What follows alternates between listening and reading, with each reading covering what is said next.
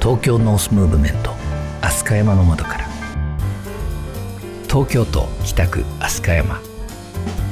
暖炉のある越野光弘さんの部屋には未来を思うさまざまな人たちが遊びに来ます。情熱とアイデアが交錯した素敵なおしゃべり。さあ今夜はどんな話が飛び出すんでしょうか。東京ノースムーブメント飛鳥山の窓からパーソナリティを務めます越野光弘です。今私がいる場所は王子飛鳥山にある邸宅の談話室。こちらに北区内外の多彩な起業家経営者をお招きしてグラスを傾けながらじっくり楽しくお話しする。そんな雰囲気でお送りしたいと思います。それでは記念すべき第1回のゲストはこの方です。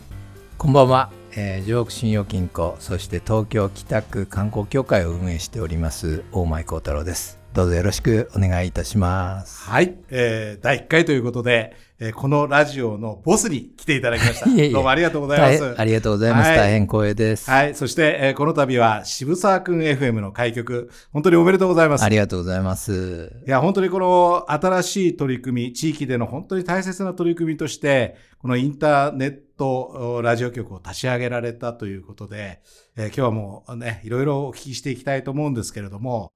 えー、そこに至るまでの上北信用金庫理事長としての非金融の部分のアプローチとかね、それからもっと遡って、えー、学生時代のこととか、えー、もう本当にたくさんのこと、えー、改めてお聞きしたいと思いますので、よろしくお願いいたします。よろしくお願いします。はい、えー、早速ですけれども、学生時代の話、ちょっとお聞きしたいですよね。はい。はい。えー、っと、理事長は、中学から改正中学、改正高校に進められてて、はい、はい、どういう中高時代だったんですか？うーん、そうですね。あんまり勉強はしてなくて、やっぱりあの、改正中高といえばやっぱり運動会の印象がものすごく強くてですね。噂に聞いてますよ、僕たちもね、昔、うん。中学1年生で入った時に、高校3年生の髭生やした人たちが、こう、教室にやってきて、お前ら分かってんのか？みたいなことを恫喝されてですね、そういう世界観っていうのを初めて味わったのが、あの、まあ、中高時代だったんですね。はい。はい。あの、あれですか、理事長が入られた時は、はい、まだ坊主頭ですか？いや、坊主ではないです。あ、もう、はい、あの、それはなくなってました。えっ、ー、と、理事長と私多分6つぐらい僕の方が上なんですけど、はい、まだ僕が受験するときは、あの、改正中学、坊主頭だったんですよね。なんかね、そういう噂はありましたけど。じゃあ、それはなくて、はい、まあ、髪の毛は伸ばせる。坊主だったらいかなかった、あの、受けなかったですね、私。そうでしょうね。はい。はい、でも、そういうなんかこう、縦系みたいなのはもうそうなんです。ええ、うん、で、その、それは結局、運動会で、中学1年生から高校3年生までこう、色分けがあって、うん、同じ、例えば白組だったら白組の中1から、えー、中2から高3まで、こう、縦の、組織がありましてですね、まあそれでこう、えー、2組だと白とか、組によって分けられてるんですけれども、うん、でなんかやっぱりその、まずそれにちょっとこう、ビビるというか、こ怖いんですよ。うん、なんか市内とか持ってなんか突然来てですね、明日からお前ら運動会の練習だからなみたいなこと言われてですね、で、おっかないんですけど、はい、まあでも、まあまあそんなこんなやっていくとですね、ものすごくなんか熱くなっちゃってですね、はい、で、まあ、あの、先輩のたちのまあ頼もしさとかそういうのも感じるし、うん、なんかすごいこう、うん、社会の縦関係っていうのをそこで学んだ気がしますね。うん、なるほどね。はい、じゃあもちろんその勉強もね、あの実際されてると思うんですけどいやいや、全然本当勉強はしてないんですけど。で、で、あの、まあ、あの、無分両党ということで、はい、本当にいい、あの、ご友人もたくさんできてということで、うん、はい。で、まあ、慶応大学に進まれて、はい、はい。あの頃、地元で、なんか、塾みたいなのをやられてましたよね。そうですね。はい。あのまあ、今で言うと学生起業家みたいな感じでね。そうですね。はい、まあ、そんな大層なもんじゃないですけど、あのちょっと、僕のあの、会生の一人友人がいまして、はい、あの、えー、松本くんっていう例の、はいはいはい、彼とですね、まあ、あの、いや、実はあの、中高の時代は特に仲良くなかったんですけど、うん、あの高校卒業してでまあ僕がちょっとそういうことやろうかなと思った時に、うん、まあ一応ビジネスなんで、うん、まあそういうの得意そうなのは誰かなと思った時に、あ松本かなと思って、電話を突然してですね、あんまり仲良くなったんですけど、えハンティングをしてですね、はい、で彼と一緒にこう共同経営をするっていうことになるんですね。はい。はい、で、それから彼とも非常に親しくなって、はい、まあ、一緒に遊び行ったり、うん、えー、大学時代はやってましたけどね。はい。こう、進学塾っていう、まあ、カテゴリーだったと思うんですけど、はい、なんかこう、特別に決めたコンセプトとか、なんかあったんそうですね。僕以外は大体東大生を選んだとか。ああれ、赤門なんとかっていう名前？そうそうですね。統計、統計だったかな？東、東ゼミナルだったかな？要するに東大に行けますよ的な、なんか、で、で、で、だから東大生が教えますよみたいな、そういうのを一つの、まあ、コンセプトにしてたもんですから。はい。あれですか、最盛期、生徒さんってどのぐらいいたんですかいや、でも4、50人ぐらいはいいたと思うんですよね。それは相当な小遣い稼ぎになりましたね。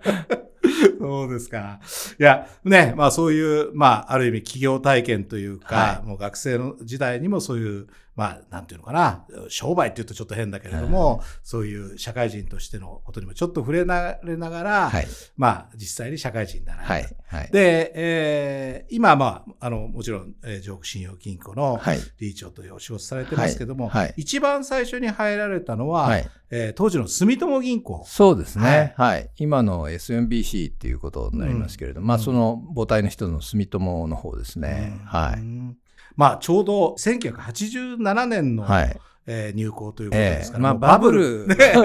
バブル。で入れてもらったって感じですね。そう、はい、あだと思いますけど、でも、本当に、あの、バブルの光と影みたいなのありますけれども、ある意味、銀行マンが、非常にダイナミックに仕事ができた時代でしたよね。ね。はい、はい、もうめちゃくちゃやってました。そうですか。はい、で、当時、あの、大変厳しい上司にも恵まれて。そうなんですよ。はい。まあ、あの、住友銀行はでも、企業風土的にはですね、まあ、まあ、当時あの、コンプライアンスとかもなかったんで、はい、稼げば自由に生きられるみたいな。はい。はい、そういうなんか、まあ、それはいい悪いあるんですけど、ある種、非常にシンプルな、あの、風土だったんで、うん、まあ、そういう意味では、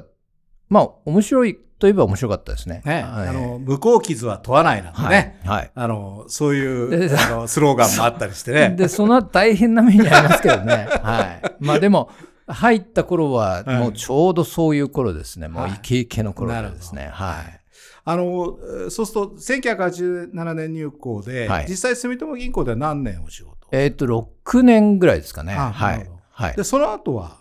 その後は、あの、まあ、政府の方向に行くんですが、はい、とある人のご紹介もあってですね、銀行のでも業務結構、結構詰めてやってたもんですから、うん、まあまあまあ、なんとなく、まあ、その時はですよ、なんとなくこう、はい、まあ、こんな感じでもう大体分かったかな、みたいなところもあってですね、うん。で、まあそんな時に、まあちょっとそういう政府セクターというか、うん、ちょっとそういう方向のですね、お話をいただいて、実際にはあのこう、ある方のこう政権構想を考えるみたいなところから入っていくんですが、とその後、ちょっと内閣府っていうところにあの採用されますが、当時はまだ内閣府がなくてですね、内閣官房というところに、まあ所属をしてですね、かっこよく言えばポリティカルアポインティみたいな形でですね。で、案外、あの、やったこと全然なかったし、そういう、あの、思い入れもなか特になかったんですけども、まあ、ちょっと面白いかなと思ったぐらいなんですけど、まあでも、まあ、あの意外とやったら、はい。ハマってですね。なるほど。あの、で、それこそ今あ、現在の言葉で言えば、まさにその地方創生っていうような部分にも携わられる、うん、そうですね。内閣府に入ってからは、まずあの、小泉総理だったんで、当時。はい。まあ、構造改革みたいな、やってたんですけど、うん、規制改革と。うんやっぱりちょっと多少はお金もないとしんどいよね、みたいな。まあそういう中でですね、まあ地域創生というか、当時地域再生っていう言葉を使ってたんですが、まあそういうフレームワークを打ち出しながら、えー、まあちょっとバジェット、予算なんかもつけながら、まあ地方を盛り上げていこうよと。ただ、えー、今までのお金の流れだとよろしくないから、少し縦割りを打破するようなですね、いろんな省庁からちょっとずつ、えー、刻んで持ってきて、内閣府にプールしてですね、なるほど。それで面白いこと考えてる公共団体にはあのお金をつけるよみたいな、まあ、そういうのが一つの柱として、その地域再生法みたいなですね、あの枠組みを作っていったっていうことなんですけどね。ともう今、盛んにね、こうあの省庁だとか、うん、まあ、北区のような、はいはい、自治体でも言われてますけど、はい、こう組織に横串を刺すみたいなスタートだったってことですね。はいはい。はい、まあ、内閣っていうのは、やっぱりある意味、もともとそういうお役目でできたところもあったわけですけど、まあ、やっぱりそうは言ってもこう、各省の牙城っていうのはなかなかあ,、あるんですが、まあ、そこをなんとかあの、だからまあ本丸のところはなかなかね切り出せないですけど、まあちょっと恥パイの予算でもですね、各省ちょこちょこ持ってるやつなんかは全部かき集めてですね、もうあの内閣府でもう一本化するよと。まあいうような、まずは、まずはそういうできる、できるっていうか、まあそれでも結構苦労したんですが、うん、えー、財務省なんかにも後押ししてもらいつつですね、えー、その縦割り行政の打破ということを、こう、錦の宮田にしてですね、まあそういうのをやり始めて、まあ実際それがこう公共団体で結構人気が出て使われるようになると、うん、まあそういう流れがですね、だんだんこう、徐々にこうメインストリームにこう上がってくるみたいな、まあ、そういうことの少し宣伝というような施策であったかもしれませんね。はい、あの前にもね、理事長からあのエピソードやなんかいろいろ伺ったんですけど、えー、その代表的な例が、鯖江市、福井県ですかね。福井県の鯖江市の、そのメガネフレームを作る事業について、はい、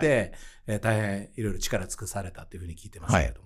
そうですね。あの、そういう事業の中で、まあ、あの、鯖江市っていうところは、あの、もともとメガネの今おっしゃったフレーム、サングラスのフレームを作る職人さんが非常に集積している、あるいはそういう会社が集積しているエリアなんですけれども、まあ、今までこう、OEM、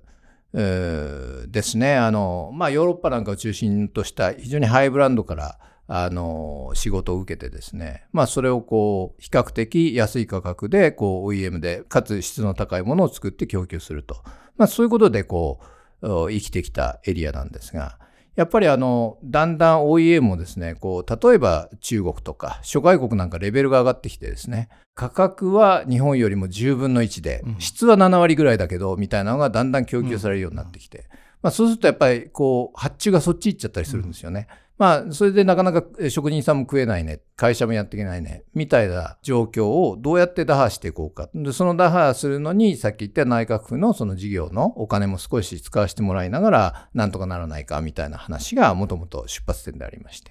で、まあ、その時に、まあ、いろんな向こうの経営者さん、あの、メガネフレーム屋さんなんかいろいろお話をしてですね、まあでも、皆さん方向感としてやっぱり OEM はなかなか収益率も低いから、うん、やっぱりブランディングというかですね、ブランド化の方向だよねっていうのはあるんですけど、うん、で、まあ僕らもそういう方向はそういう方向だと。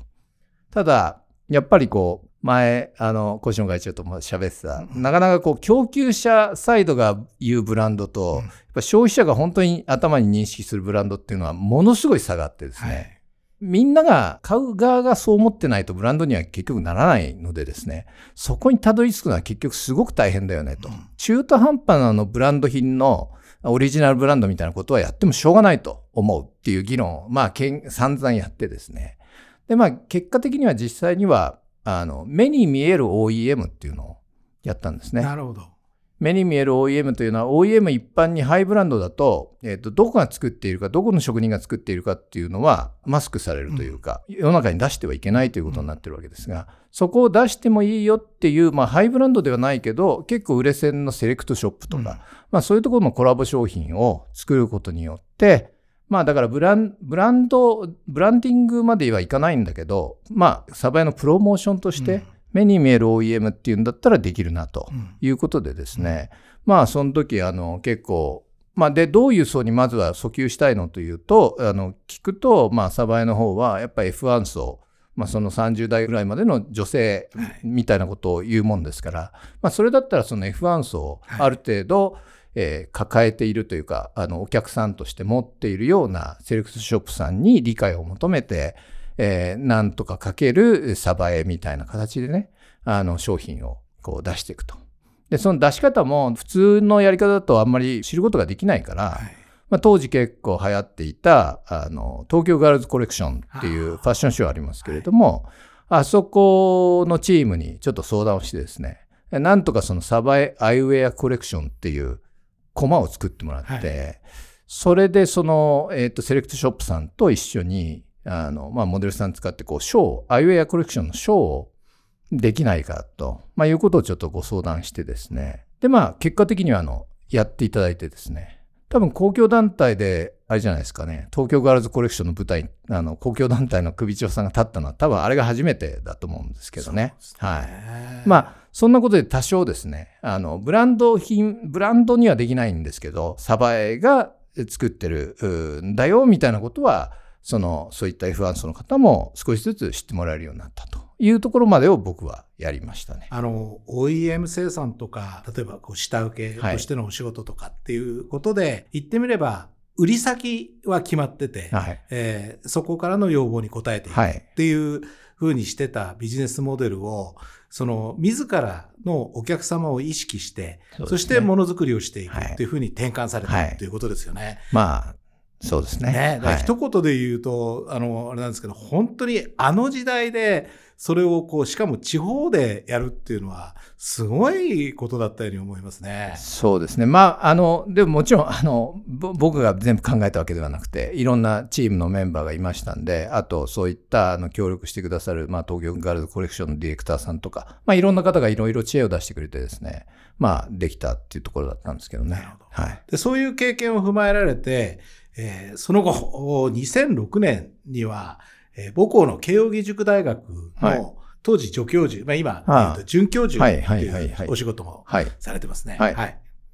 えー、っと、そうですね。この辺は、あのまあそんな動きをしてた時に、まあ慶応大学の方から、えー、まあ一個は、あの、法律うん、地域再生、えー、ってさっき申し上げましたけど、一応新法地域再生法っていうのを作ったもんですから、まあ、その法律っていうのは実際どうやって作るのかと、まあ、いうような、ちょっと固めの立法政策みたいな、そういうお話をしてほしいというのが一つと、それからそのまさに今、えー、お話をした地域政策とか地域のブランディングとか、まあ、こういう方向の話をしてほしいということ、まあ、その辺でまずはあのオファーをいただいてですね、